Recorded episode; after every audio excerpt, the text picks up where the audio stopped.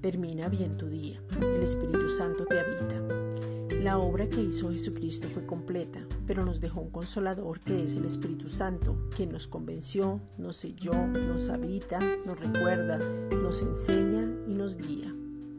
El creyente en Cristo ha permitido que el Espíritu Santo se mude en su cuerpo, y esta es la razón por la cual no puedes permanecer en derrota o pérdida.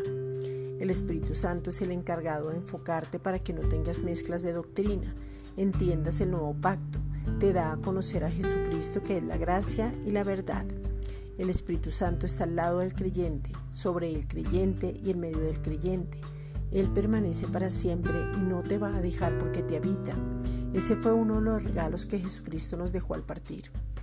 Ahora estamos en la ley del Espíritu de vida, que es el Espíritu Santo en Cristo Jesús. Juan 16, 7.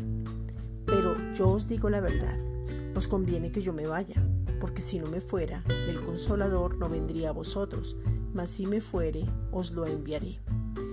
Esta es una reflexión dada por la Iglesia Gracia y Justicia.